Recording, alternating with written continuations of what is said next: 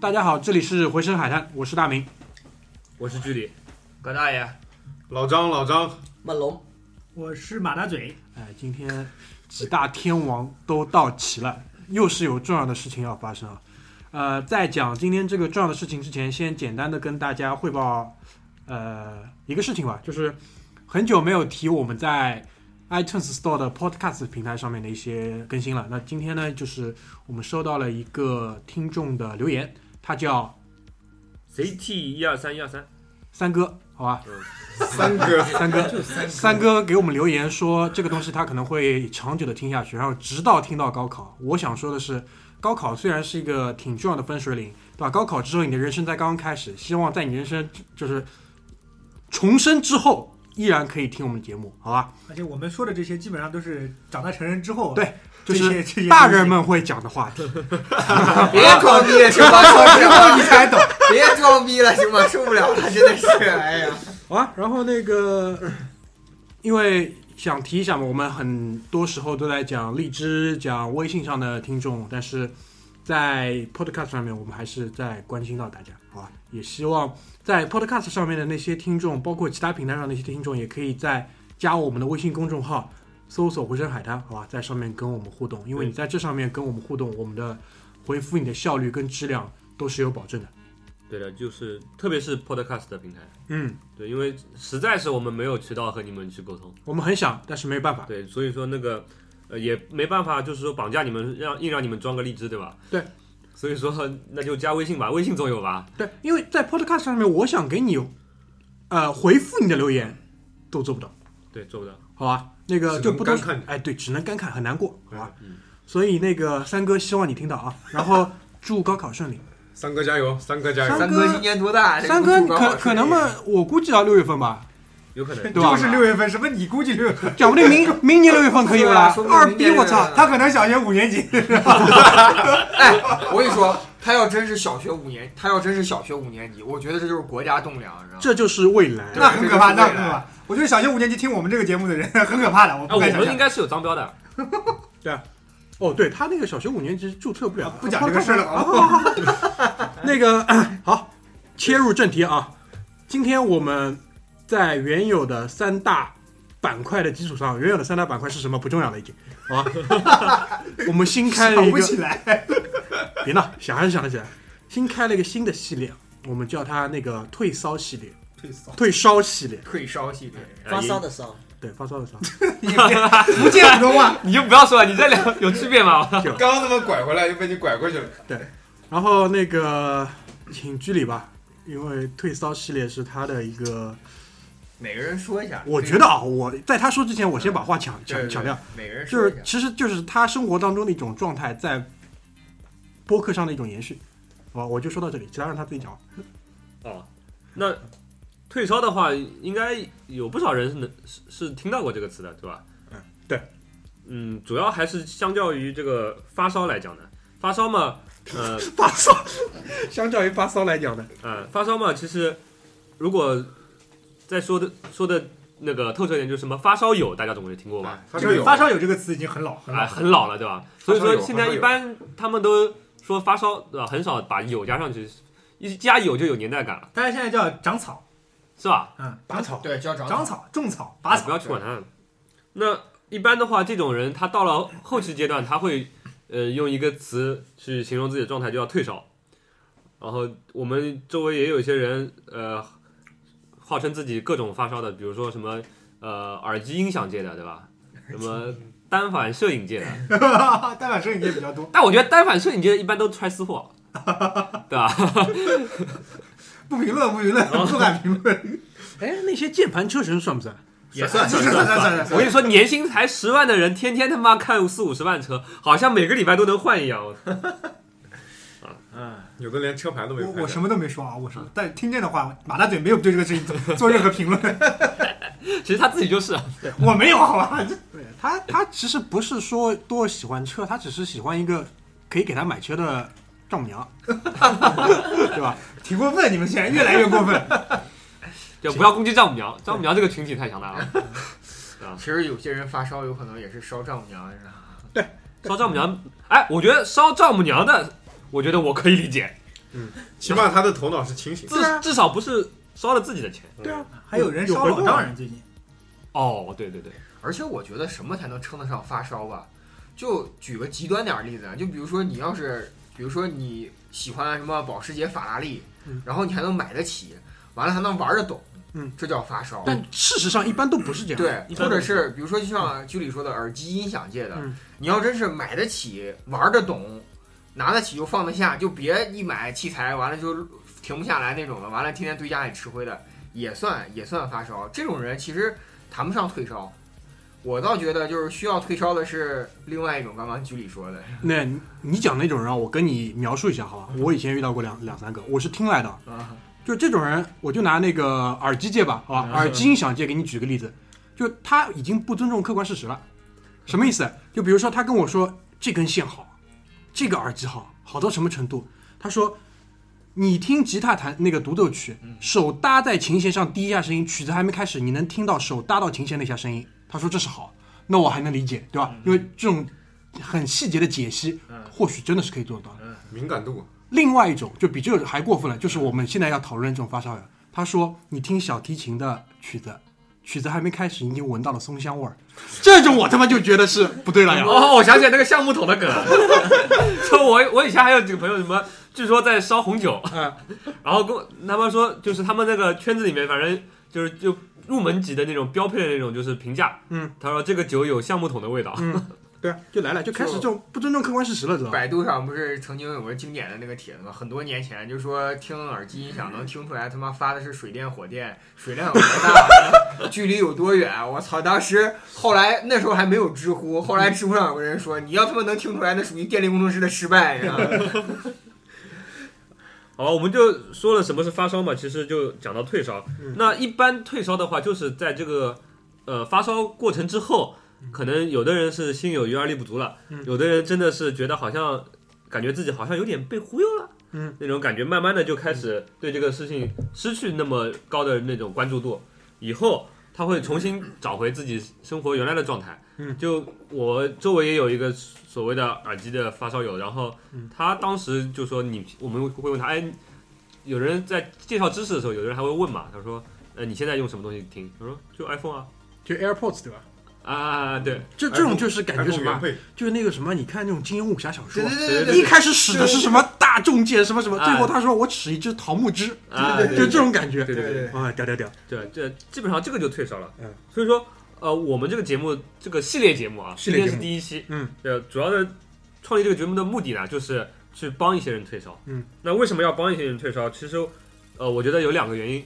一个呢，是因为我觉得啊，现在我们周围啊，有些人对不某过分了，哎有些过分，过分了！什么东西都能烧，什么东西都能崇拜，什么东西都能作为一个标签往身上贴，嗯，对吧？其实现在大众这个媒体上面，一般喷人家烧星巴克的人，嗯，喷的比较多，对。但是在我看来，除了星巴克以外，还有很多烧的莫名其妙、不知所云的东西。就是这种级别的商品谈不上烧。对我是我一直保持这个观点，就是这种级别商品你谈不上烧，你顶多上充其量算一个爱好者。那我觉得你星巴克一天磕个三五杯也蛮凶的，磕个三五杯是磕个三五杯，那外国人每天早上从起来到睡觉一直都磕的， 那怎么着？外国人人人都是烧友啊，哎，关你键关键不是喝不喝咖啡，关键是他只盯着星巴克。哎，你上我家看去，我家书架上面还有二十几个星巴克杯子放在里面。 你他妈也是，关键是喝完了还泼出来，他喝的是这种格调，对吧？这这这不太好。我就我我周围还有那个玩那个什么，就是叫什么文玩的，哦，我知道。我他妈真的不知道哦。，这个文玩背后是有一套那个哲学系统支撑它的，啊就金木水火土五行相生相克，对吧？这是支持这文也就玩。算了。啊你说要是烧星巴克，后边也是不是也有一套哲学系统在支持着他？是吧？ 哎，我说说不好到这个，最近在烧的那个叫什么？钱币呃，就带着潜水用具，然后那叫什么？潜潜水啊浮，潜，潜水不是带着潜水用啊具，带着潜水用具，然后在路上走的那个叫什么？什么东西啊？那叫神经病。哦哦哦，你说的是旅行的那个吧？就是我不是去旅行，我是去什么什么的那个，就哎，是对是哪个广告啊对吧？不是，最近在欧洲好像蛮火的，就是带着潜水用具，然后在在在哦，这个东西跟好好像跟我们生活当中没有什么那交你这集。叫烧是这样，在暂时我们身边没有买得起正宗潜水用具的人，个行行，继续继续。万一三五百一套，他说不定也有。哎哎，我跟你说，最最近这段时间最看不懂的有一个东西叫什么 《秘密花园》。那过气儿了已经。哎这个我老婆买回来之后涂了一 夜， 因为我跟你买说了一套笔，然后好几本本 子。我跟你说，我妹妹也是买了一套笔，买了一个本子，涂了一夜，然后最后我跟她打电话说，我说你怎么样？我感觉别的没什么，眼太花了。我他妈 这个东西我真的不知道他妈这个东西的意义在什么地方。第一天问他，他还说我休息一下。再后来，他都装都不愿装，去你妈的，干嘛涂这 个？我就搞不懂了，你他妈，哎，你他妈每天打开电视就是什么《甄嬛传》、什么《芈月传》，对吧？你跟我说你玩这个东西休养生心有必要吗？好像是韩国传进来的吧，啊我不知道，不知道，这我完全完全不知道。不要纠结，不好要吧纠结。？这第一点真的是不知道在干什么。对，第二点呢，就是可能我们周边也有些人他曾经过有过一些这种发烧的经历，对吧？现在呢，怎么说走过这个阶段，熬过来了，对吧？嗯熬过来，对吧？就病情自愈了，他也不想过河拆桥，对吧？ 可能还也是最近日子过得比较 紧。肯定有这个原因，对吧？然后也不想过河拆桥，回头呢拉一把还在那个坑里面的兄弟，啊，能能够做点好事，对吧？行行善也算一个功德，好啊，就差不多就这个这几点，是吧？我们这个系列算今天第一期开始了，嗯，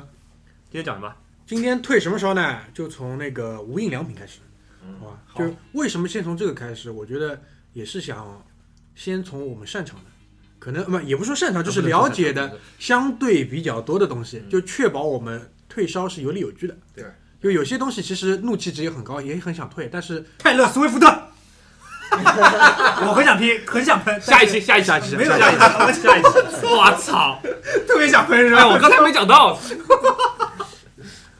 泰勒·斯威特喷一期，喷一期，他那个演唱会，我操！啊，不，继续继续，我去，别别跑题，还不如看疯马呢，对吧？别哦，跑题风马，风马，你们下了吗？风马真是棒棒极了，棒极了，我操！风马棒极了，真的棒，真的棒，棒极了。真的谢棒。我给大家推荐一部那个《机械姬》这部电影，其实这部电影挺烂的，但是那个哦，啊对对对对对，里面这个亚裔的，英日混血，哦这个对对对对对，这个他哎他的很棒 disco 的那个律动啊，基本上律动，啊，对，有大概两分钟左右的全裸全裸的十八禁啊，十八禁。 对对 对这个什么幺二三这位朋友，可能你高考完之后再去看吧，对对对。刚好前看了上升档，对对，对营养跟不上。先忍住，先忍那住个呃，说一下啊，为什么先从那个无印良品开始？主要呢还是因为这个退烧系列的创始人居里，他对于这方面呢就有很深的造纸，有很多的照略知一二，略知一二， 所以烧说过一段时间， 烧过对，烧过一段时间。我我那时候想烧来着，没 钱，哎，太贵太贵。无印良品，我要哭了，我操！不要说了，就哎，这个东西是怎么在那个你身边周围人就是开始烧起来的？这把火是怎么着着的？就是我那个时候上大学，零五年的时候，上海在全国比较早的有一家嗯无印良品的那个零售店，嗯，在南那京个西路，啊北京西路那个就是地铁站那边，吴江路那边出来，南京西南京西路路啊南京西路对对对吴江路那个美食街，哎吴江路还没拆出来，原来现在的地方应该是开的是玛莎那个嗯口那个地方，原来是一家呃一楼没有，在二楼的那个无印良品，原来的南呃吴江路还是乱哄哄的那个地方，哎，对的吴江路那个时候那去，我是去干嘛？去那个淘打口碟，那边的嗯买我都没去过，我是去吃什么鸡翅什啊么的。我哎，是对对去对，小这这吃的，不好意这思是，旁边，这是 旁边。哎，那我问一下，就是在这个店进来之前，就无印良品是怎么在国内流通？就因为我我感觉好像在没有店之前，其实就开始有了，就带进来的呃，那个风潮。其实店一一直有，哦嗯，那个我去的时候，零六年、零七年的时候嘛，嗯，已经开了有一阵子了，后来就关了，嗯，然后后来上海的第一家是那个关了以后再开的第一家是正大，正大广场，啊嗯所以说他那个店其实一直很低调的存在了，大概有那么几年，嗯，那然后呃，在另外一个维度里面流行起来就是那个叫什么豆瓣，豆瓣啊，豆瓣，小组豆瓣小组，小组里面，豆瓣小组不仅能约炮，嗯对吧？还啊，不能是租房，真的吗？就是约完炮之后说啊，你也没地方住是吧？好那提了咱们俩住一块儿，你也好提 对，了然后去木屐买两双拖鞋，对吧？回忆今年的生活，然后我那个时候，呃，我记得反正就是肯定是在陈冠希那个事情之前，为什么以陈冠希这个事情因为为我我获取陈冠希那个事情的信息主要是在那个呃豆瓣上面。那我在那个，我记得我在陈冠希事情的时候，我对豆瓣的运用已经非常娴熟了，所以说我在里面其实是有一段时间的这个技能和知识的储备的。嗯，然后主要也之前是为了约炮，但是没约到过。哦，真的很难。 这个基本上很难。这基本上很难。我周围有很多通过约炮成功的例子啊，然后但是我觉得这个事情主要还是看你这个人是什么样的人。 还是说回来啊，这呃那个时候我在上海上大学嘛，妈的，我其实一直生活在上海。 嗯然后然后不巧的学的什么呃学的是设计，然后就班级里边吧，总归会有一些学长什么的，然后会跟你谈啊，我们那个你喜欢什么样的设计品牌啊？我说什么设计品牌啊？跟我有什么关系啊？不知道啊。说啊，你你知道无印良品吗？我操，当时就觉得被鄙视了，这是什么东西？ 然后对吧？上网一查豆瓣小组，先回去把加好什么无印良品小组， 然后再查一查小组上面，他会有人说嘛啊，那个中国哪里有无印良品的商店啊？啊、以前在日本都好多的，上海找不到啊。然后有人下面就会留言了啊，什么南京西路有一家，你可以去看一看。然后后来就去了，应该也是我的那个一个学长带我去的。然后当时进去的印象就是，呃，在当时的消费水平来看，价格还是挺高的。嗯，你想，呃，最简单的一说好了，一支呃圆珠笔，呃十块钱。我那个时候在学校门口吃一顿盖浇饭，可能也就八九块。嗯，好吧，零五零六年的时候，我记得我当时去帮别人家看的是一个镜子，小小四方方一个镜子，要九十八到一百。差不多。那个时候路边才五块钱就有一个他妈镜子，啊天！价，我操！就是呀，天价、啊！然后，呃，当时那家店其实呃，以生意不是很好，生意不是很好。我虽然不是那种嗯、呃非常热闹的时间，就比如说呃周末去的，我是工作日的白天去的，但是他那个本来店就不大，但是里面也没什么人。然后 那那后来是怎么样？就是开始身边这帮人开始烧他的了。我跟你这么说好了，嗯其实它零售店里面那个销量呢，都不是很好。嗯，就是说真的买人的这个客流不是很大，因为它你看那个地方也不是很好，只有南京西路那一块，也就是这两年才发展起来的。嗯以前那边呃逛街的人其实也不多。对。然后它但是呢，在豆瓣上面还有在各个论坛上面都有做无印良品代购的这个活。哦，就是它现在上海已经让我感到比较高的这个价格，加了钱以后还可以再卖到外地去，嗯，还能赚当中的差价，嗯你就可以想象这个它这个品牌在国内，它其实呃消费它的人都还是挺有钱的。对啊，那那是怎么样一帮人？就是其实我不知道，其实我觉得他是这样，他我跟因为你他说在啊，是怎么样一帮人？是他妈性冷淡一帮人，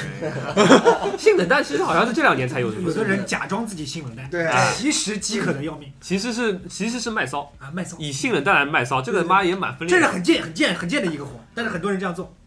但是你得想到，其实有一句话叫“物以稀为贵”，因为当时的话是在全国各地，其实店不多的，可能集中在主要的几个大城市的。嗯，你比如说，如果你要在重庆那边你要去买无印良品的东西，你还真的得在上海求人家去代购。我觉得你这么说了，你那个时候想做无印良品代购，最简单的方法就到无印良品店里面去做兼职，有什么好货尖货，对吧？到了以后先自己留下来，然后那种什么，无印良品有什么贱 货？他也不是拿哎，个我跟你钱这么说，无印良品那个时候笔记本、啊，圆珠笔，嗯，那个塑料的名片盒，对，就是就小件，消费得起的小件。对卖现在卖断货了嘛，就是那这种样什么现在啊听。起来完全不想要。洗发膏什么，呃，洗面乳的分装小小的塑料盒小，小小瓶小对啊吧？瓶无印良品的那个化妆棉，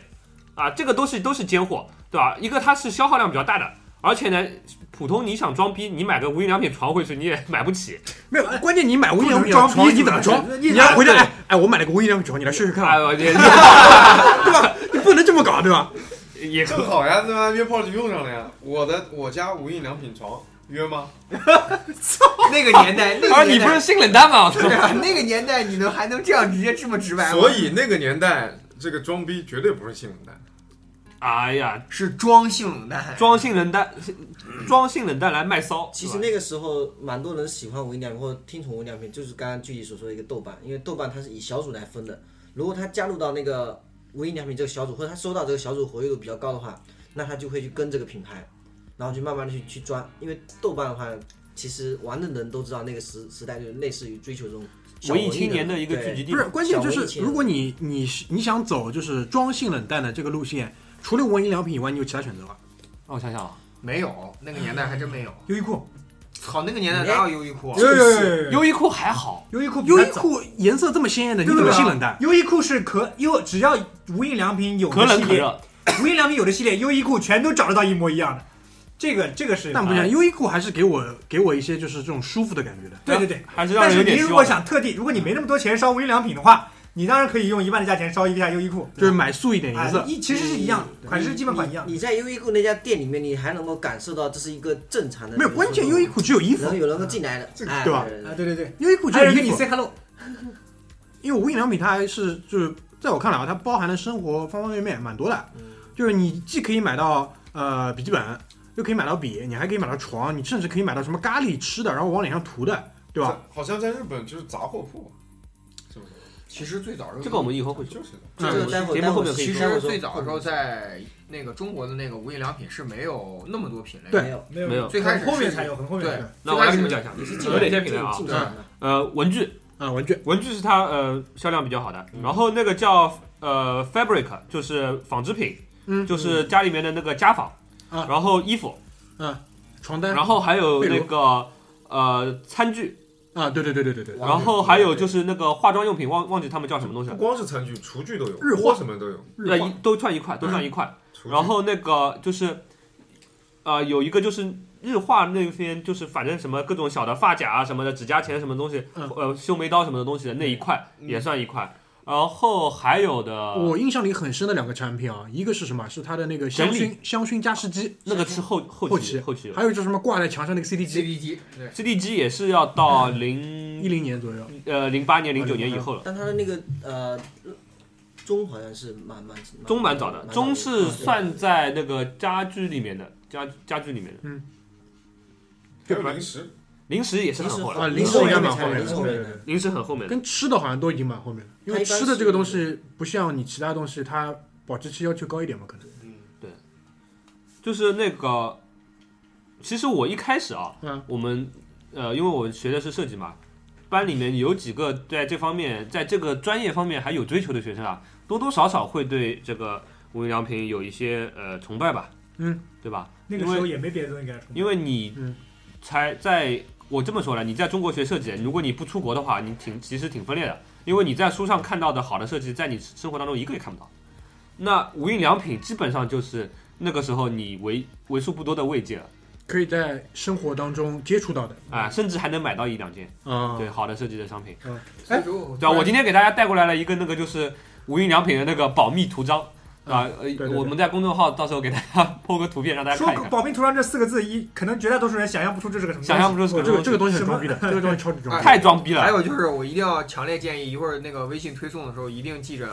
把它那个比例尺做上，就是你不要光拍个大图，然后 哎，对对 对，我旁边放放放一样其他东西，大家看看，对对。对。然后我当时是那个六十块钱买的，嗯，然后我看到这个东西的时候啊，因为那个时候很多那些设计的概念啊，还有一些，反正其实我没学到什么实际的东西，就是一些概念，嗯在我脑子里面就是不停的浮现。看到这个东西的时候，就是我六十块钱买了一个什么东西，呃，什么用都没有的，回来一次也没有用过，因为我明明知道它是不符合我平时生活的使用场景的，但是我就是把它买回来。其实看到的时候还真的蛮喜欢的，嗯。然后在我们那个时候的学校里面有我的不少的同学是对这个东西有这样的一个怎么说啊仰慕之情的吧？就挺挺崇拜的，对，然后当然也有这么一部分人呢，也有一部分人就是对这个东西不屑一顾，嗤之以鼻。嗤之以鼻。那当时你的态度是怎么样的？当时我的态度就是，呃，以后你会懂的。现在你懂了吗？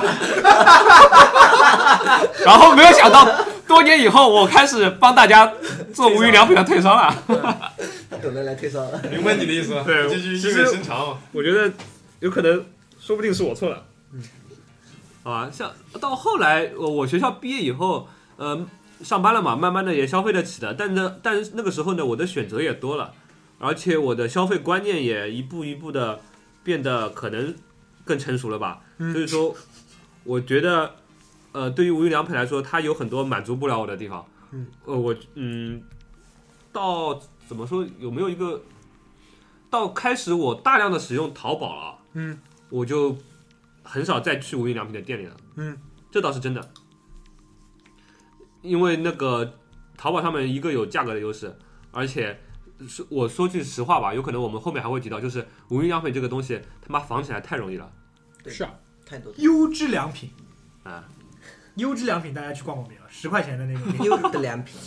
哎对，哎，这个东西是什么？是什么？就就就是中国的一个山寨品牌，对就是山温州寨还是哪边的那种，浙江那边，嗯山寨无印良品，号它就称是日本品牌。它仿的就是那个细节，呃，不那么完全一致，但是品牌整体上看观观感和效果很像无印良品。嗯对，其实后来一个阶段，无印良品在我生活里面就慢慢的淡出了。我家里面到现在还有一包就是没有用完的无印良品的文具，嗯，哎，你拿哪天匀点给我， 我帮你用，我帮你用 用。对，然后那个，所以说，呃，直到什么时候呢？我还这个事情又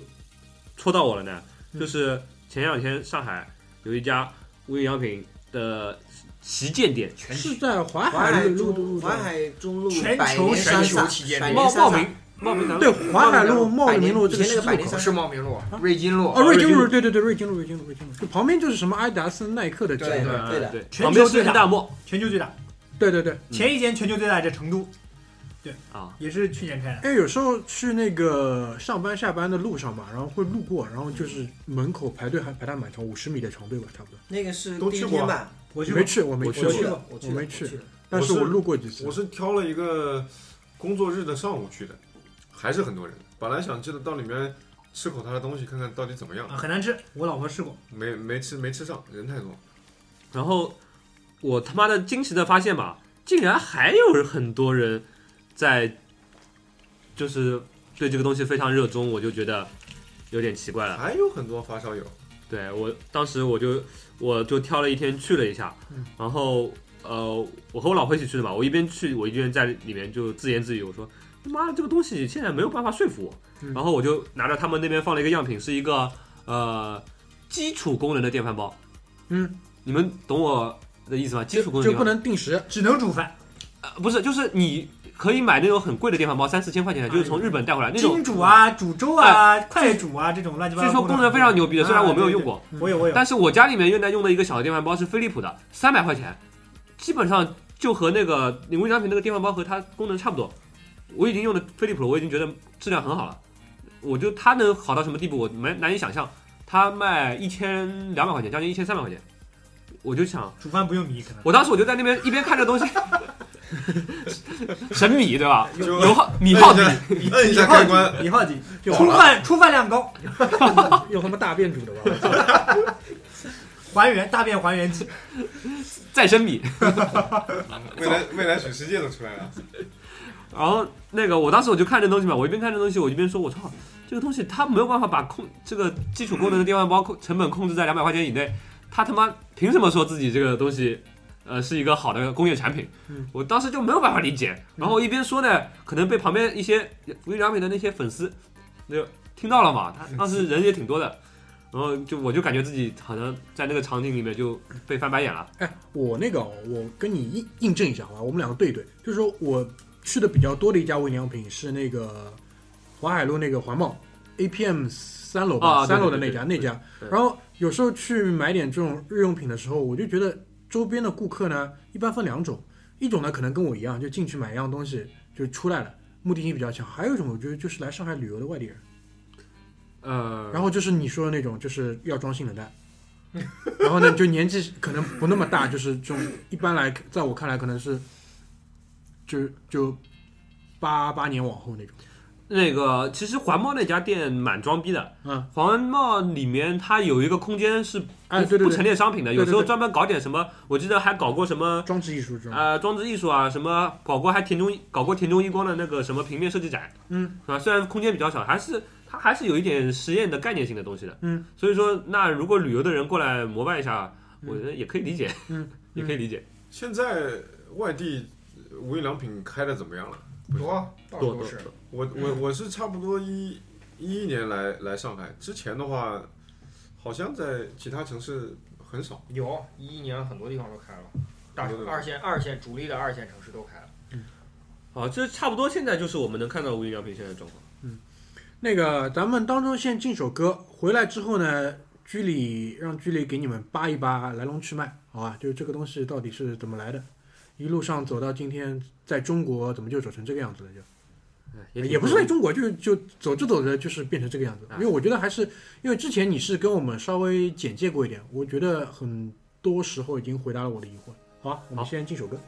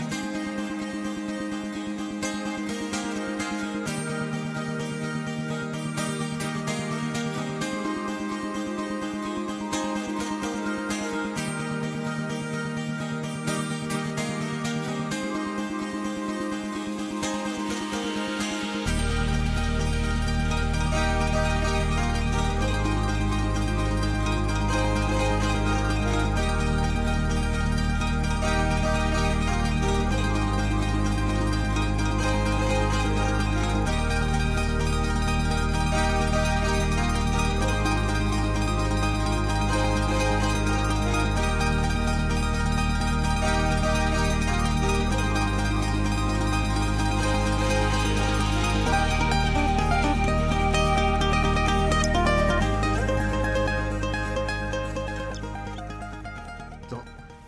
呃下半场回来之后啊，我们因为要退烧嘛，但是不是瞎退的，肯定还是有理有据，好吧？所以下半场我们会专注在跟大家介绍一下这个品牌的一些历史，它的发展。在这当中呢，就可能会提到几个比较对于这个品牌来说非常重要的人物，比如说什么田中一光啊，包括那个原研哉啊这些人。就我觉得啊，就是如果说下半段听下来，来龙去脉讲完，它的一些呃发展的起源讲完，还不能帮你退烧，呃，基本上也帮不了你了，好吧？我们也尽力了，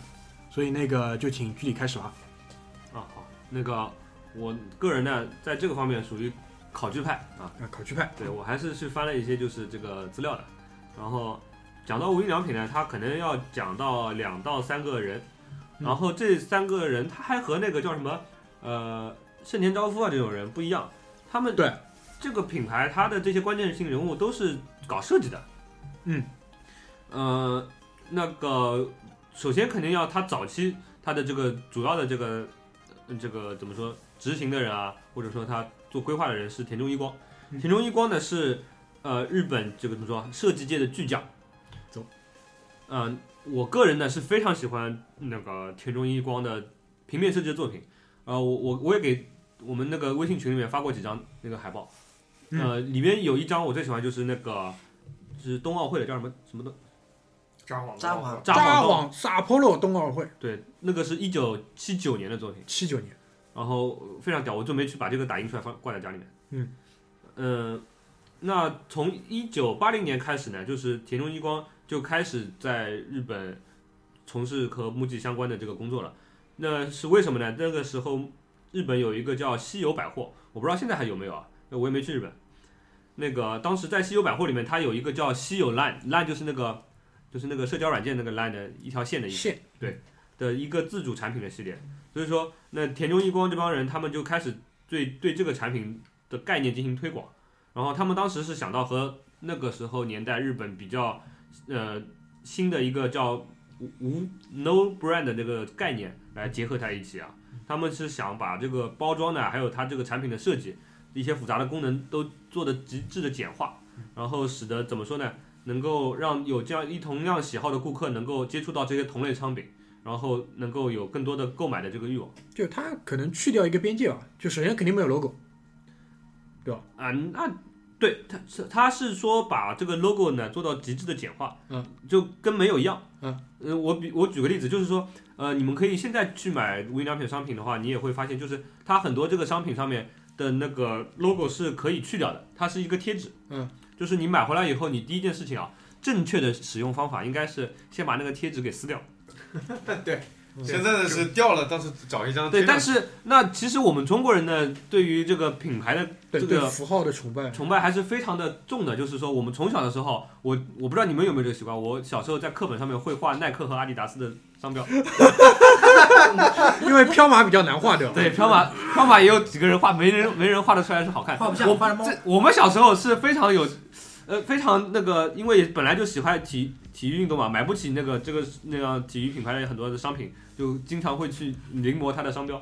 这个也是一个非常怪异的爱好对。那中国人其实对商标还是很看重的，嗯就包括很多人喜欢买那个商标很大的这个呃这个奢侈品，对吧？对对整对条围巾都是标志，对对都是商标。对，所以说呃，很多人他使用无印良品的时候呢，他选择保留它的商标。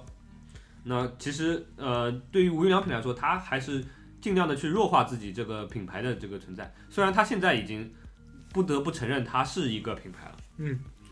然后到了一九八三年的时候，那个无印良品在呃西友百货里面已经呈呈现出一个状况呢，就是它已经不是说原来的百货就是啊、衣服归衣服卖，鞋子归鞋子卖，可能日用品归日用品卖，然后它这个产品线可能分布在百货的不同的位置，它到后面是在百货里面集中在一起卖了。他们认为就是其实它是一个呃，它是一个类别，然后它是让这些有共同喜好的顾客呃能够接受的一一类商品，就是他们把它放在一起卖。然后到了一九八三年，他们已经在日本的青山地区就是开了第一家专卖店。然后根据那个呃田中一光的描述，他认为青山地区是日本当时怎么说前沿的资讯集散地，然后知性人士和时尚记者的大本营。嗯那个我就很难理解了，我只知道我小时候有一个日本那个西装的品牌叫青山洋服，对，青山洋服，然后这在种地上方我估计在北京可能找得到相对应的地方吧，各大爷。在七九八，北京，你是说这种青青山这种地方？对啊，因为我在上海，我嗯文青聚好像集地，北京七九八。上海这边可能长乐路有一点点像，但最多就是百分之三十的这种。反正我们嗯其实真的没去过那个地方，然后或者很很了解这个地方我估计你现在去也不一样。啊，对，反正就这么一回事儿吧。都那个田中一光认为，就是青山这第一家店就开是这个 MUJI 的这个整个品牌的一个转折点，然后就一发不可收拾了。然后先后就开了很多的店，然后他们也就是下定决心要从走这个连锁店的模式了。嗯，那个直到后来就是无印良品，就是 MUJI 从西友百货就独立出来了，成做了那个良品良品计划这个公司。哎，你还记得吧？老罗在他的那个发布会里以前，还不是演讲里面，他不是提过嘛？他就单独把那个无印良品拿出来讲，他说原话好像是说，呃，一家执着造物的这么公司，嗯，它必须是有自己的销售渠道的。然后他对举了几个例子，像什么 Gap 啊、无印良品，包括 Apple Store。嗯，我记得就后来就是就等于说你前面介绍的这一段，就是他们独立出来了，对就是造物要完全要控制自己的整个从制造到销售的这个环节。确实是这样。然后他那个田中一光提到，就是说，嗯、他在青山去开了这个第一家店以后，他引起了很多就是当时日本的那个潮流人物、时尚人士的注意。所以说，我其实万万没想到，他竟然 MUJI 他是意识到自己有时尚属性的。嗯，虽然呃很多时候它和现在的时尚，我觉得已经有一点点，有一点点有嗯有距离感了。嗯，但是它那个时候可能在日本确实是一个非常前沿的一个概念。嗯。呃，而且它和这个时尚行业不一样的就是，它对于自己的这些呃产品的运作方式和时尚行业不一样。那你如果做衣服的话，你们大家都知道的呀，一年出两季，春夏秋冬必须犯话头，对吧？嗯卖不完的东西全部打折处理。嗯但 MUJI 不是，如果你知道的话，如果你去 MUJI 经常去的话，你会发现它可能呃两年前的大衣现在还在卖，嗯，它不是非常的急于的去呃翻新它的式样，还有它的这个呃每一个季的颜色或者怎么样，卖来卖去就那几个颜色，所以说它还是走自己的这个呃自己的独特的这个运作方式的，所以说对它来说，我觉得它的价格的话，呃也能够相应的可以低一点，但是呢，我觉得如果你是一个时尚人士，你要和 MUJI，呃你和觉得 MUJI 非常对你的胃口的话，你是需要在认知方面和它有一个交集的。嗯，就是你去认同它这种就是不追求极致的这个怎么说呃质量，或者说那个极致的这个叫什么品质，它你只是要求一个适度的一个好好就可以了。嗯，但其实可能在国内啊，它还是代表了那种就是质量还可以的那种样子。它可能是刚到国内的时候，可能中国人的感觉就是这玩意儿他妈已经挺极致了。对，因为包括现在有时候还是会给我这种现在还好，对，现在还好对对，那可能因为国内太差了。就是在那个年代的话，因为你你我们也知道，就是说日本它也是走市市场经济的道路的嘛。嗯它做一个品牌，做一个商品的话，它不追求极致，要么就是极致的好，要么就是极致的便宜嘛。嗯对我们来说，啊如果想你了解市场经济的规律的话，它不追求极致其实也挺怪的，对啊，在我看来就很难以去控制的。但后面我们会讲到，嗯，就是这当中就是田中一光就讲到一个例子，就是碎香菇的例子。嗯就是呃，在 MUJI 早期，它有一款非常受欢迎的这个商品，就是碎香菇。碎香菇是怎么回事呢？就是呃，香菇这个商品大家可能都买过对吧？嗯，它基本上都是以一个完整的香菇的形态来出售的，整颗出手，就是它可能对一包里一包面里都面是整颗对的对圆的香菇嗯。但是那你在香菇生产的过程当中，你一定会有一些碎的，就像边角料啊，或者说就是在生产过程当中碎掉的香菇。那一般的话，这些香菇就是处理掉，或者说它以非常低的价格卖掉。但是呃，可能你没有一个很好的渠道去买到这个产品。嗯然后呃，无印良品就认为呢，这种碎的香菇在使用的时候和完整颗香菇是在它的作用上来说是一样的，因为你整颗香菇你在吃的时候也是很多时候，比如说你包饺子，你还是要把它搅碎的嘛。所以说，他就把这些呃比较便宜的碎香菇给收集起来，然后在那个无印良品里面去当一个食品来销售。然后它的好处就是价格非常低嘛，因为这个它的跟你讲讲，它收来的价格就比这个整颗香菇要便宜，当时就非常受到欢迎。呃，不仅是怎么说，当时他就提出了一个概念嘛，叫有理由的便宜。他通过这个产品的形态，就把他这个产品为什么能够做到比别人便宜，讲得非常的清楚。他甚至不用一个任何一个文字，就是这样。所以说，呃，当时田中一光给木记的三个理念就是，呃，有理由的便宜，第二个是绿色自然，第三个就是时尚。时尚这个真的是我没想到的。嗯，在那个时候是很其实有理由的便宜这个概念很，少我是听你说的时候才有认识，因为我以前一直觉得它是追求极致的简单，第一点，然后第二点是它是想渗透到你生活的方方面面，这点其实野心蛮大的。第三点，我就觉得它可能是对工艺啊、质量追求蛮高的。对但被你这么一说就推翻掉了。对，在那个年代的话，我们因为都没有在那个年代的日本生活过，有可呃有可能，或者说从事实也证明了，它确实是引领了一种潮流的。我觉得，嗯，到了后期的话，中后期的话，呃，事情其实就发生转变了。首先是到了二零一零年的时候，田田中日光，我不知道他身体当时是生的什么病，因为我没去研究过。他那个当时就觉得自己不行了，嗯嗯，他和那个小池一子女士，小池一小池一子的话，她是做呃那个木吉推广的宣传文案的，哦，也是从八零年开始一直在木吉和田中一光合作的。他两个人是什么关系啊？呃，田中一光他终身是没有婚姻的，但哦是他跟小池一子什么关系我就不知道了，对吧？然后他他们两个就一起去找了那个原研哉，原研哉的话其实名气非常响啊，就是中国的话，你在中国你不管你学不学设计，多多少少会听到他的名字，然后也呃中国的这个出版社也翻译了不少他的那个关于设计的一些著作，什么呃设计设中的设计啊什么的，呃偷走海报啊那些。然后你多多少少在书店里面会看到我的。然后他当时就是其实找袁研哉就一件事情，就是说那个我想邀请你加入这个呃无印良品，然后从事他的这个设计和他的这个企划工作。脱孤了了，那就是。哎，对，对吧当当然，袁研哉他在自己的书里面提到的时候，他是没有讲那个田中一光一开始就表明了，他田中一光的表示，他说他不会就是说做一个交接，他还会在无印良品继续工作。但是实际情况是什么呢？就是田中呃袁研哉当时是要求和深泽直人，呃也是日本非常著名的另外一名设计师，对，呃直人送对，执政上两个人一起去，他要求和两个人一起加入木吉嗯，然后他们在二零一二年一月份去的去了田中一光那边，嗯，就是正式加入木吉之后第三天，田中一光就死了。我操，那他妈老爷子算的很准啊！挺就挺的嘛，哎挺对挺住就是了看着你们两个啊，有为的年轻人来了，好了，我也可以闭眼了。我安心了，那安就心了。这就是脱孤啊，就是脱孤啊。对，其其实出出师表啊要，就是有点这种 感觉。然后那个其实，当元年在接手木吉的时候，呃，情况已经和一九八零年代不太一样了。啊，包括他自己，包括我们观察到的，其实都是有一些呃问题的。呃，他主要讲了几方面吧，还是其实我们对于 MUJI 的那个认识，我最深印象深刻的还是他那个有理由的便宜嘛。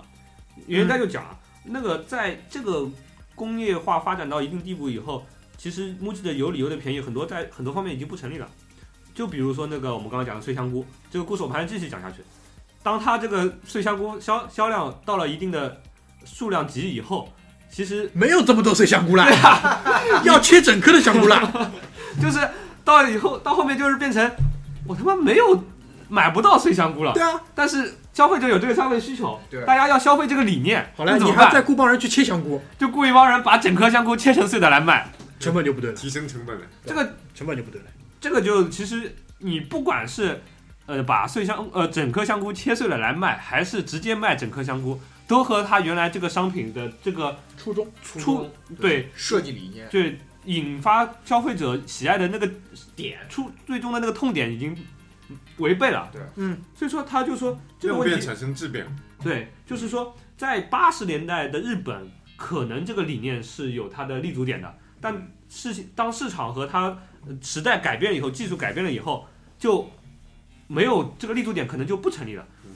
嗯，原研哉举了很多的例子，比如说 MUJI 它的 logo 大家认识吧，是一个呃深红颜色的一个 logo，、嗯然后它这个 logo 只有一个颜色，它可以放在任何的底色上面，嗯，呃，不管你是黑色也好，白色也好，它当一般的都是放一个白色或者黑白呃灰嘛色，黑白灰。或者一个偏呃土黄的一个嗯底色，啊，对对吧对，就是那种再生纸的颜色。嗯，但是问题来了，他们原来设计这个 logo 是为了，呃，他们在所有的包装上都不打印这个 logo，他嗯们是用纸往上面贴，对吧？嗯，比如说它的一些呃呃罐头，嗯，就是那种铁质的罐头，它上面是贴纸的 logo。但是问题来了，到了生产的后期，你在那个罐头上面打印，这个成本已经非常低了，甚至你去做这个 lo- 呃罐头的时候，你的产量很大嘛，人家厂商就给你配备了最好的在罐头上打印的机器，而且价格和你去找人贴是一样的。对，还是一样的。那你其实就没有这个节约的必要了，而且你就不能做到节约成本了。而是为了我要保持原来贴的，我要费更大的成本。对，而且那个他们当时设计这个简单的 logo 只有单色的，是为了节省成本，因为你在打印的时候纸的时候，你用的颜料只有一种颜色，你不需要去校色，嗯，对吧？你不需要去配色，你呃有可能有了解这个印刷行业的人会懂，但是问题来了，后来那些厂商大家都有钱了，所有的印刷厂标配的四色打印机，嗯，标配四色打印机，没没有人给你准备那种单色的打印机，你我的所有的生产流程都是按照彩色打印来配置的。你跟我说你要最简单的，但我的成本节约不下来，我凭什么给你更低的价格？就它这个颜色还是四色打印机配出来的，对的，所以说它现在的 logo 也是四色打印机打出来的。它呃，田田中一光其实呃，原研哉其实他就讲到了，在当时那个社会环境当中，很多的问题就已经和 MUJI 当时这个初衷已经所违背了。他其实自己还是给出了一个解决方案，但是在我看来啊，这个解决方案呃讲的就有些牵强了。嗯，他当时是说，首先呃那个 MUJI 他不会去一味的追求品质，这个话嗯蛮少人会敢讲的。蛮想让人敢讲的。对，呃，他们他想做到的是，他认为这个可适度的这个品质是一个全球范围可以接受的概念。他想把木屐推广到全世界。他当时提出一个概念叫 “World 木屐”，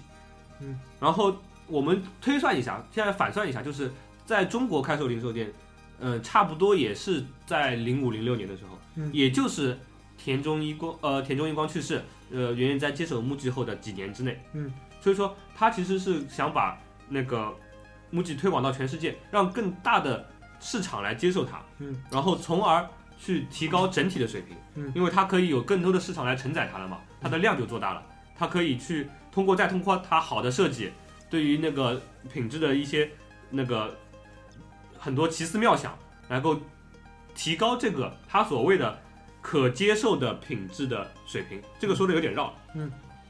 我们就很简单嘛，我先就把这么讲平。台拉拉大，嗯对对你本来在一个城市里面，我瞎说啊，十万人可以接受的，但你铺到十个城市，每个城市十万就多了呀。他找的还是那部分人，但是他要去更多的城市找这部分人。呃，其实是差不多是这样，就是这么说好了，就是说你这个城市里面可能十万人，嗯，呃，我们城市能呃可能就用比如说桑塔纳做出租车，嗯，但是如果我们这个城市有一百万人的话，嗯，大家都付得起这个钱，那我们可以提高一点，嗯对吧？我好像用帕萨特来做出租车，这个成本大家也能接受了，对，其实就这么一就个是概这个念。意思。所以说你们会发现，呃，木吉到后来就是往全世界各个地方都开店。他现在做的几到比较好的几个市场，呃，是香港、嗯台湾、中国大陆，嗯呃，统称为中 国。然后呃，在 在北美，它是真的一点吃不开。我们还是很严谨的。对没我有们当中有 完全买想在北美买 MUJI，当年就是想在北美买优衣库，他妈的等我走了之后才有优衣库了。当年想在北美买 MUJI 根本不可能了，你知道吗？优衣库在北美，我今天看了篇报道，也是不对，行也是不行半死不活吧。对对，然后但是它在老牌资本主义资本主义国家还是有市场的，就在英国，它在英国反而那个做的市场做的不错。大家都英是国人性冷淡的程度不，是大家都是岛国，你知道吗？就岛国人想的都是差不多的。 有可能，有可能。对，你看台湾，你看他在台湾卖的这么好，那当然可能因为跟日制有关系啊，嗯但是他在岛国好像都卖挺好的。哎，对，还真的是。英国还是很喜欢日本的。对他，他们两个之间很多的共性，还蛮多的。对，包你括看那个那个那个那个服装品牌，那叫什么？呃，Superdry，啊，Superdry，还有那个 Superdry，它其 Offense 实它其实是英国品牌，对，但但是它它上又面全是日本元素日，本设计，哎，对对，没错。它就是这是样 Osaka，对，乱七八糟的。所以这两这两个民族就是，其实也蛮像的。哎，那个表面上冠冕堂皇，对吧？然后那个就是英国我们讲绅士，日本我们讲礼貌，就背地里什么都干，差不多。这两点是蛮像的呀，真的。差不多。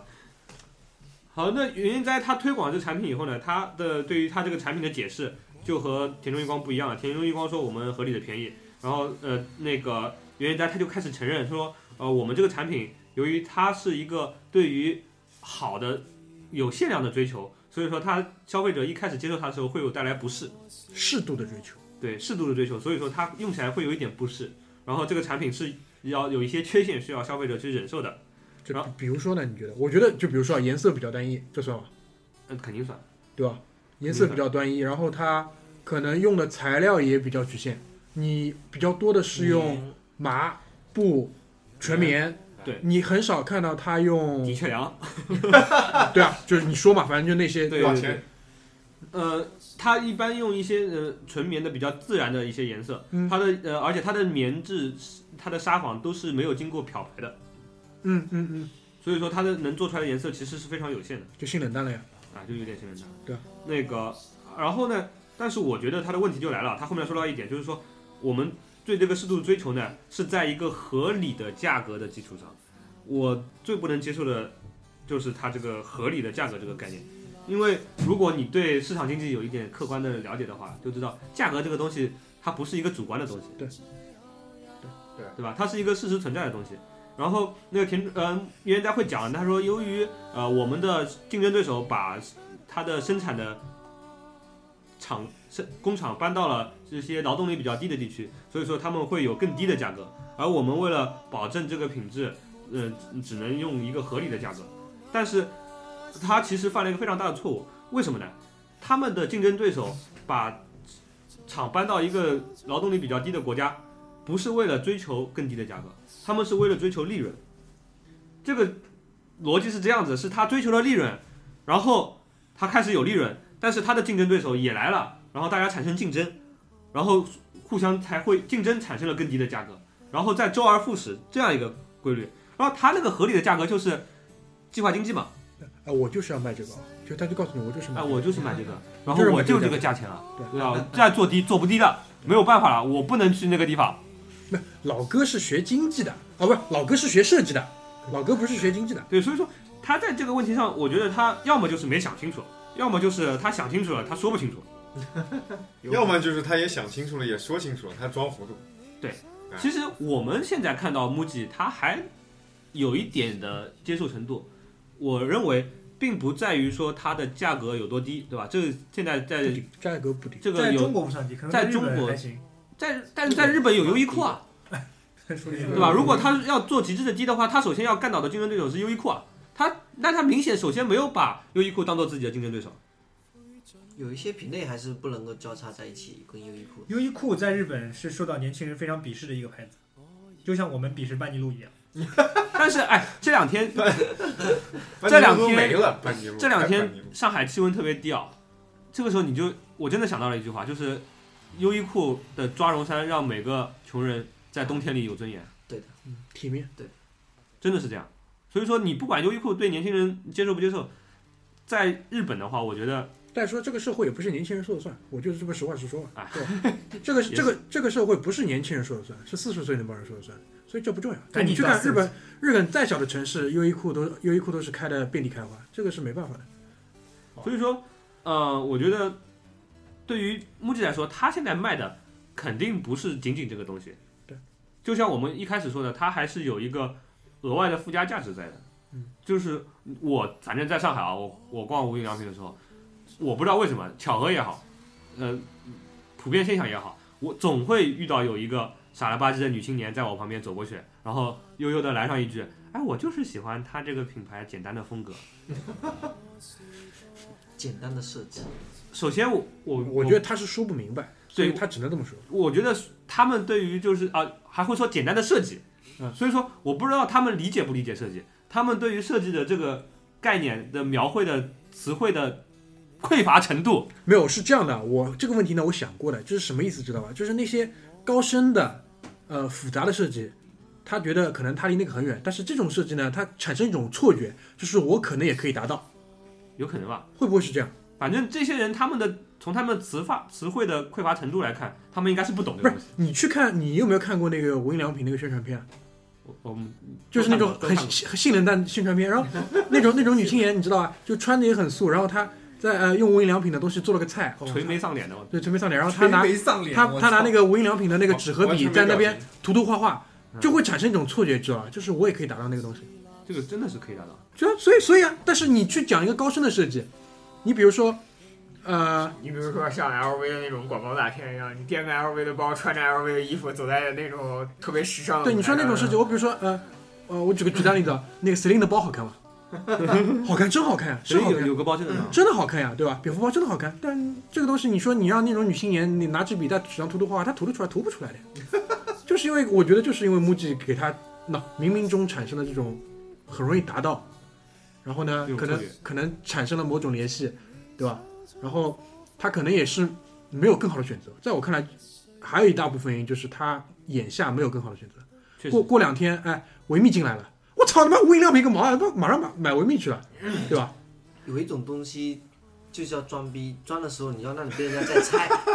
如果你如果你的衣服上面你贴了一个 logo，人家就说哦，你这个是穿的是这个呃蓝爪对吧？你穿的是哥伦比亚的，但是他没有 label 的话，他会吸引人家去猜。那猜的时候，他就会在身上可能会吸收到一些别人家可能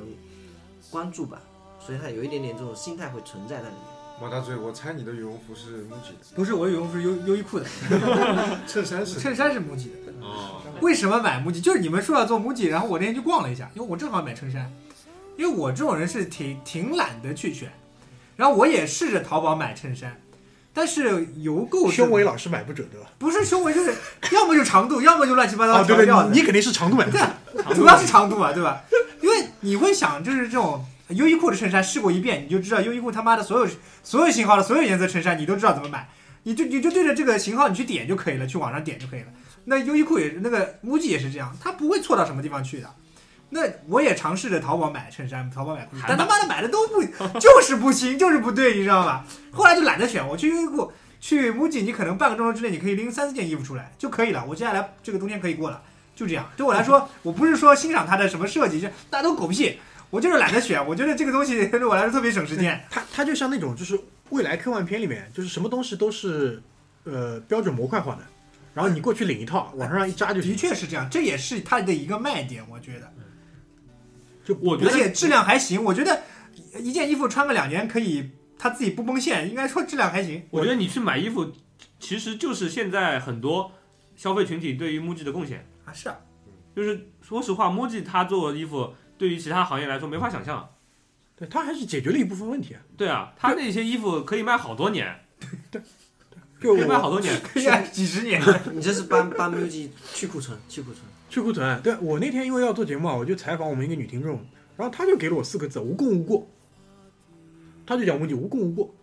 就对你你不用选，就是不用选，闭着眼睛挑就行了。就我比如说，我要去出差，现在缺一瓶爽肤水，你去母姐买一瓶，不会错的。而且它它有很小的那种旅行包装，啊，你对想得想得到是买是想的非常细，它那个瓶瓶罐罐。就是十五毫升跟十毫升，它都它都那种对十毫十五毫升十毫升，你猜差多少啊？它都有一个细分，你知道对吗？这一点我觉得是不容易，就它确实是填补了这个空而缺。且我我我自己不懂服装，我老婆大概懂一比我懂一点。她因为我那天看着看一件羽绒衫，其实不好看，因为它有点长。但是我老婆一看料子，她说这个 有 点长，盖过屁股了，对真的吧是？有点长，盖过屁股了我对吧那种腿短人穿长衣服不好看，你知道吗？很丑的。其实，然后我一看，都他妈五六十岁老头儿在看，我他妈我就不看了，去你妈的！但是那个衣服打过折之后只有九百多块，然后我老婆看了之后打呢，过折还九百多啊，但是他说那个料子是白羽绒的，嗯，白羽绒，你去优衣库看，它所有的这灰鸭个绒都是灰鸭绒，嗯全而且灰鸭绒的衣服卖的都不便宜，都不便宜，都六七百。灰鸭绒不就是那个什么法国那个牌子做啊的？不不不，灰鸭绒就是比较比较差的那种填充料，哦哦哦哦应该是非常差的填充料，但是那种白鸭绒就是算是非常非常好的了，就是好的那种保暖性很对，嗯好，又啊轻，对各吧方面都好，嗯然后它才也就卖九百多块，所以就还好呀。它这个设计你也谈不上设计，他妈你五六十岁老头穿的衣 服有什么不一样？真的你这个就不对，五六十岁老头就不能追求他妈关键好的生活五六十品质岁五六十岁老头如果穿好衣服是可以穿出年轻十岁的感觉的，但他妈穿在他身上就是五六十岁的感觉， 那他妈有什么？那就没有设计，就是老头衫。我跟你说，他他妈四五十岁穿这个衣服也是四五十岁啊，的对感啊觉，，对，就他妈的，我跟你说，我他妈穿这个衣服，我穿出来也是四五十岁的感觉。那我说算了吧，这衣服实在是我接受不马大了，嘴，你不能这样，有好多你的粉丝在听你的节目，哎，无所谓啊。又腿短其，实就是这样。我觉得他现在能在中国卖到这个价格，就说明他不是在追求他这个商品本身，他还是在有一些的就是关于精神层面的附加价值在上面的。对情怀嘛。反正这种附加价值有的时候不打折我是不会买的，这附加价值没到那个程度。那你那是因为你没有看中这个东西，呃，我我觉得我过了看中这个东西的，可能不是，你觉得啊这个牌子没有一样东西是你说哦，我有很强烈的欲望，我要去拥有它的，这没有个的。我我有我有我有，哪个啊？我我买过优一个那个 MUJI 的一个碗，我很强烈的拥有欲望拥有它，七十六块钱，巨大一个碗。我跟你说，我这个人吃饭喜欢用大碗，虽然我吃的不多，但是我很讨厌这种宜家七块九的对不锈钢碗特别适合。不不不拌一拌一个东西的时候，你很就我喜欢用汤拌饭，或者说倒到很很稀的那种，像韩国那种，就是你怎么拌它都不会出来的那种。我我不喜欢那个桌那个饭烫了那个掉到桌子上的感觉拌好了放地上，啊，对。投直身接进哎用去锅直接吃不就好了吗？所以我喜欢这种大碗。那天我看着大碗，我就特别喜欢，我就我就跟我老婆说：“你给我买一个这个。”我老婆后来去这个过生日的时候，她她没给我买，她给我买了她买了副手套。我说：“你怎么不给我买个碗啊？”她说：“妈的，我过生日给你买个碗，这他妈什么说得过去吗？”她说是。但是我哎，后来人家一般是后什来我么？自己去买了，人家一般是家里面老人过世 了，啊哎送个碗，送个碗八。十岁以上，还好八是十我自岁己以上的买哎先士才能送 完，八十岁不到只能送毛巾。我跟你讲，我挺喜欢的，因为这个的确挺符合我的需求。但戳到我的点了嘛，对吧？它够大，然后够深，对吧？ 但是也不值七十多，呃，日本制造， 也是日本制造，但是我跟你说，啊，现在出来一个问题，就是我观察到现象里面啊，就是它由于这些就是一些适度的那个物质追求的这个概念出来以后，有的人认可它，导致了他们过度的消费。有的我觉得这个是骂挺操蛋的，这就是要退烧的地方。这就是我们为什么要退烧的地方。我跟你们说，听众朋友们，我家里面。对吧？谁家没有一个内口子，对吧？我们我们家 抽屉里面， 我什么都不说，去你妈的！这个话题我不参与，你们爱聊爱聊爱聊吧，操！我们家里面啊，那个文具，无印良品的本子，啊我操！我六十岁生日时候我总能不能算用算完？ 我总算知道他为什么要做这个节目了，他 妈的，终于露出马 脚了。对吧？那些笔，不是你们去看看哪个女青年，对吧？文艺过的、装逼过的，没有这些这是个要写书，过度的物质积累，对吧？导致你他妈啊，我就不就每次进去好好看哦，买一只哦，对啊。所以说，什什么叫一过个度礼拜去两次。你然后开始要想买优衣库的，呃，要要想买 MUJI 的家具了，那是他妈你有病，那是开始那个过度消费了。木屐的床单不错。啊，这前两天我家具去南通买了一套假的木屐床单，跟木屐的一样爽。假木屐床单哪你里有？消费假 MUJI 你要拿出来讲，我操！哎，我跟你这么说，木屐床单你多少钱一套？你知道吗？不知道五六百吧，大概五六百，五六百，你知道啊吗？在那个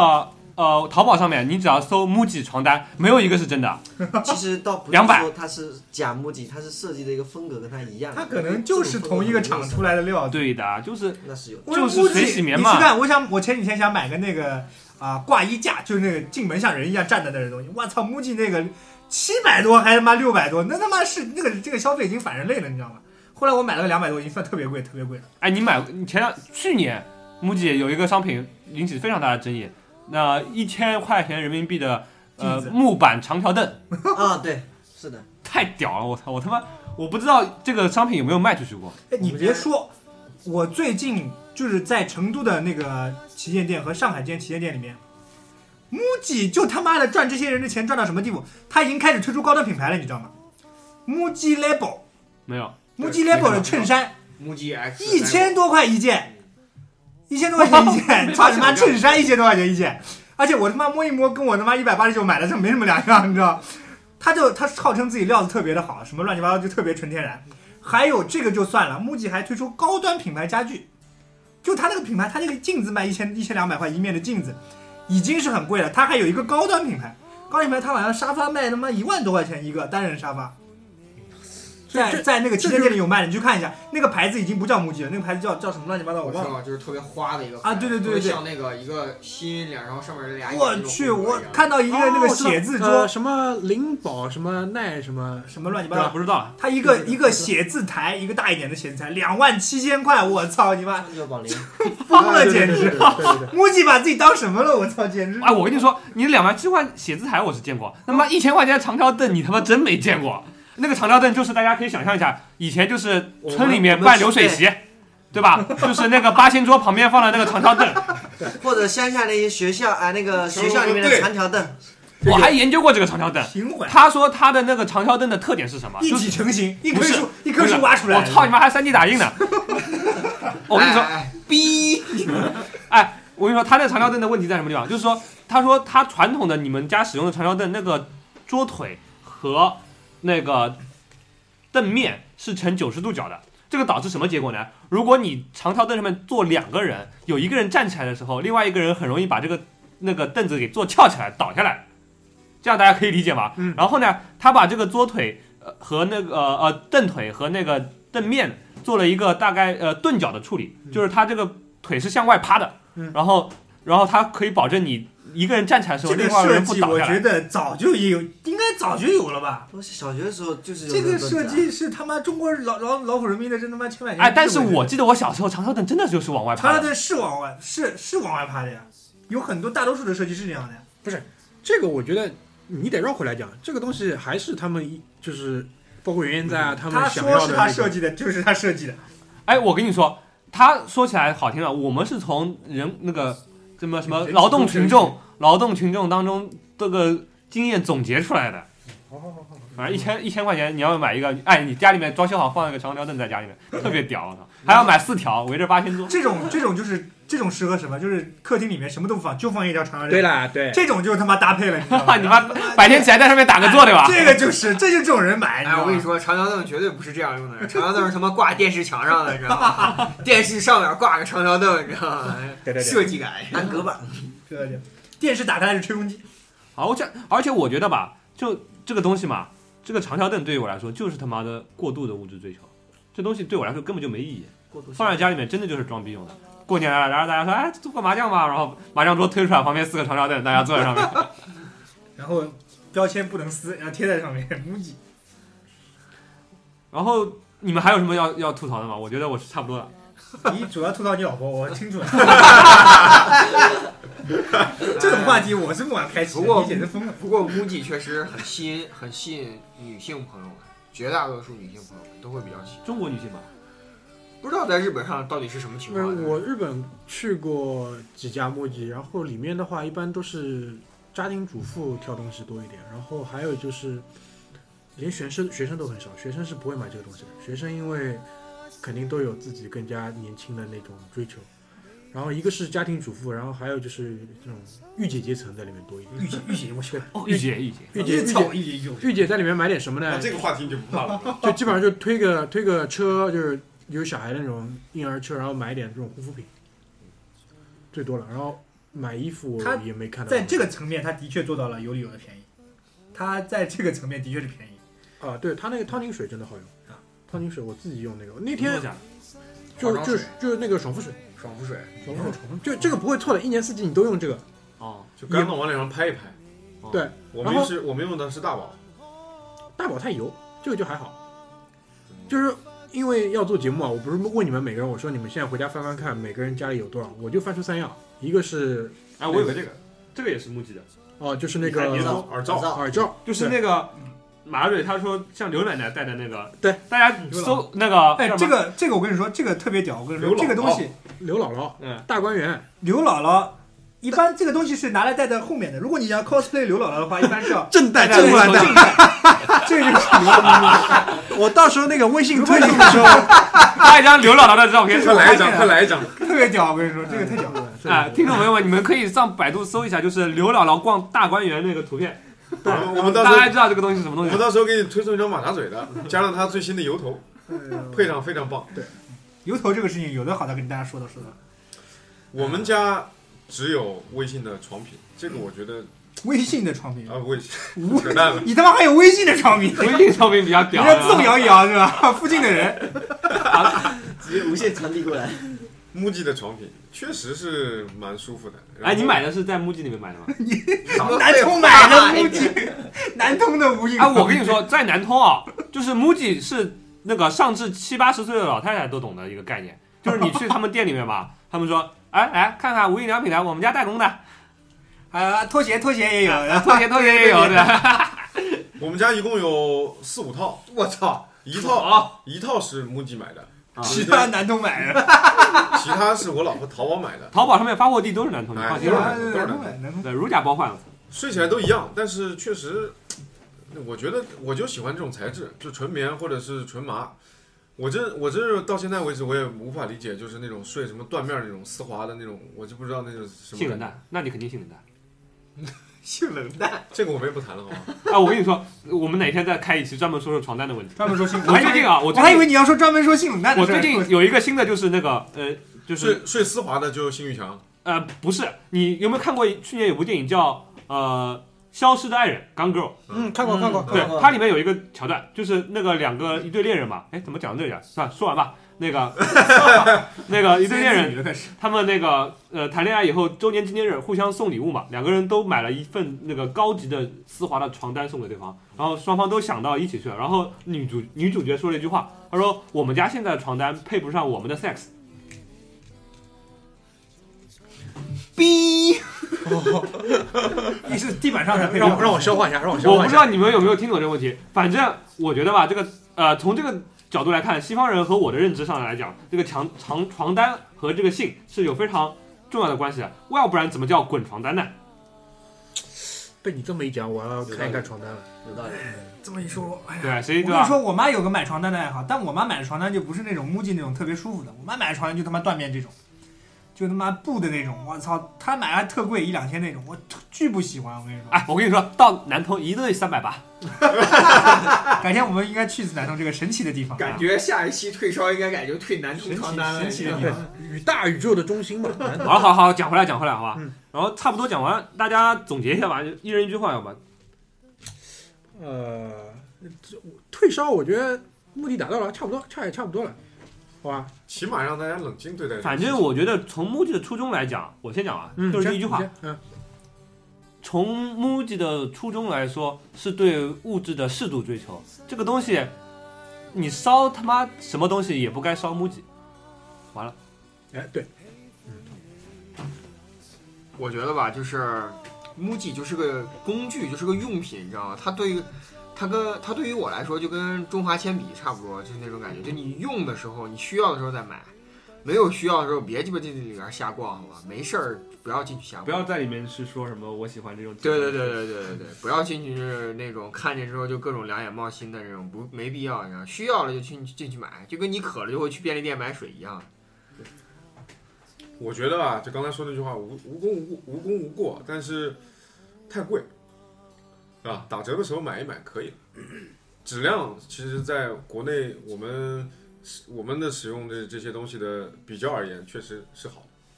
还行。对，就要是看什么东西，应该这么讲，在你触手可得的范围里算好的。对啊，要你看要什么你要东西，你但凡你花点心思，其实找到很好的，但是母鸡方便啊，对吧？大商场里面哪个没有母鸡？就是呃，同级别的这种这种状态下来看的话，是质量是可以，嗯你完全可以放心的。但是确实太贵，打打折的时候买一买可以了，不需要烧。找个满足你需求的，对吧？品质好的，价格合理的就可以了。如果有其他替代品，也是可以去考虑哎的。这不点要上宜老家站我的一觉个得品牌，宜家的话也有啊，各种的。但宜家家具有的时候，如果你去外面对比吧，还是一样不好的。嗯哎，对，我觉得宜家确实是可以。宜家因为这没办法，它是妥协嘛，它是妥协的产物，这个是没有办法的。再说它做的这么大，其实跟它的整个供应链是有很大关系的。有兴趣以后宜可以家讲。为什么不开网上商店？我挺挺好奇的。哎，真的，宜家为什么没有宜开家网？没有啊，商店。宜家没有，没有没嗯有，没有宜家没有，所以我觉得宜家这个要要玩，宜家宜家不弄这个，我估计不会玩，宜家不会玩。对，不会会玩玩。去我感你觉我去现在我现在每次去宜家十次有九次是去那儿吃饭的。我 你这个餐饮业餐饮业的龙头餐饮巨头餐了饮巨头，餐饮巨头，一方哎，面那个时候好像他妈那个麦当劳的肉出事的事情，宜家也裹进去了。对马肉嘛，估它计也是有。同一个地 方。呃，一方面呢，就是餐饮不会玩；二来是什么？你去看一看，其实你们可能不知道，宜家是有大量黄牛的，把啊这些有东有西哦，真的真的，倒腾到韩国去就了，相当于那个超级多，超级多。相当哦于韩国还是韩国啊，韩国还是南朝鲜，呃，韩北朝韩鲜，国还是朝鲜哦，没有，韩国是韩国。韩国没有开家韩国没有一家，啊？没有一家，这个呢，因为我认识一些在宜家工作的人，是他们跟我说的，哦，绝对玩不了。那么屌，他妈还搞出口啊！对，他们是那虽然你其实看在上海吧，也就开了两家店，四三家三三啊，家，现在已经三，四家了，浦东一家，宝山一家，啊然后徐家汇徐家胡汇家一卫家，家，还有哪里啊？还有哪两三家三家，三家。家，北菜那个北菜宝山那个徐汇，徐汇，三家，但是你知道他花了多少年才开三家店？但宝挺哦好山，那家是最近才里面挺好玩的，对，挺好玩的。他这个是有背景故事的。嗯，当年是跟锦江投资合作的，呃，没对，错，没错所以他宜家的总公司不想把这个利润分摊掉，所以他屏住，就是他用亏本去拖，把锦江拖垮掉。但他成锦功了江呀。退掉，对，锦他江成功退掉了之后，他才在中他国是怎么慢把慢地锦开。江拖垮的？我知道，就是锦江说：“我这个肉我锦不江吃的呀，觉得不扔给想你玩了了。，不想玩了，我投资啊回报率太低了，我拿去扔房地产，我就可能退都股已经了赚了好几十亿了呀。做做其做什么不好，跟你还跟你耗着。还是你在这卖北炸还鸡是北欧人北欧人能饼哈，那是这哎这帮人，我跟你说干海盗的嗯，什么事情做不出来。好啊，然后那个咱们回来，马大嘴，我其实没有什么好说的，你喜欢就喜欢，不喜欢就不喜欢。但是拿它来装逼就不对了，你知道吗？ 不是什么特别能值得出手的事。好啊，我就一点，我就觉得你装也可以，就是稍微花点心思，在其他盗版小组里再学习学习，换一个装，别装这个。装这个呢，现在就是可能十年前还行，现在 low 了。现在你去装个其他东西，我觉得还还挺有前途的。这比如说你纸条比评如说论说一，好汉纸条评论， 我特别想知道，我他妈最近特别想知道有什么可以可以可以那个只的。条明路，只好以后我们下一期仙人指再路一喷下，他，豆瓣就少玩了啊。豆瓣少，语重心长的握着年轻人的手，炮是炮是约不到的。不能说豆瓣还是少玩。好吧，碰个杯，来，好吧，退烧成功啊！好，啊不， 成功不成功不知道，反正我们就就这样吧 退完了，就退这完了，还得上样来来来，谢谢，拜拜。拜拜。招架，殘忍不好嗎？灰烬裏被徹底消化，我以後全無牽掛，什麼都不怕。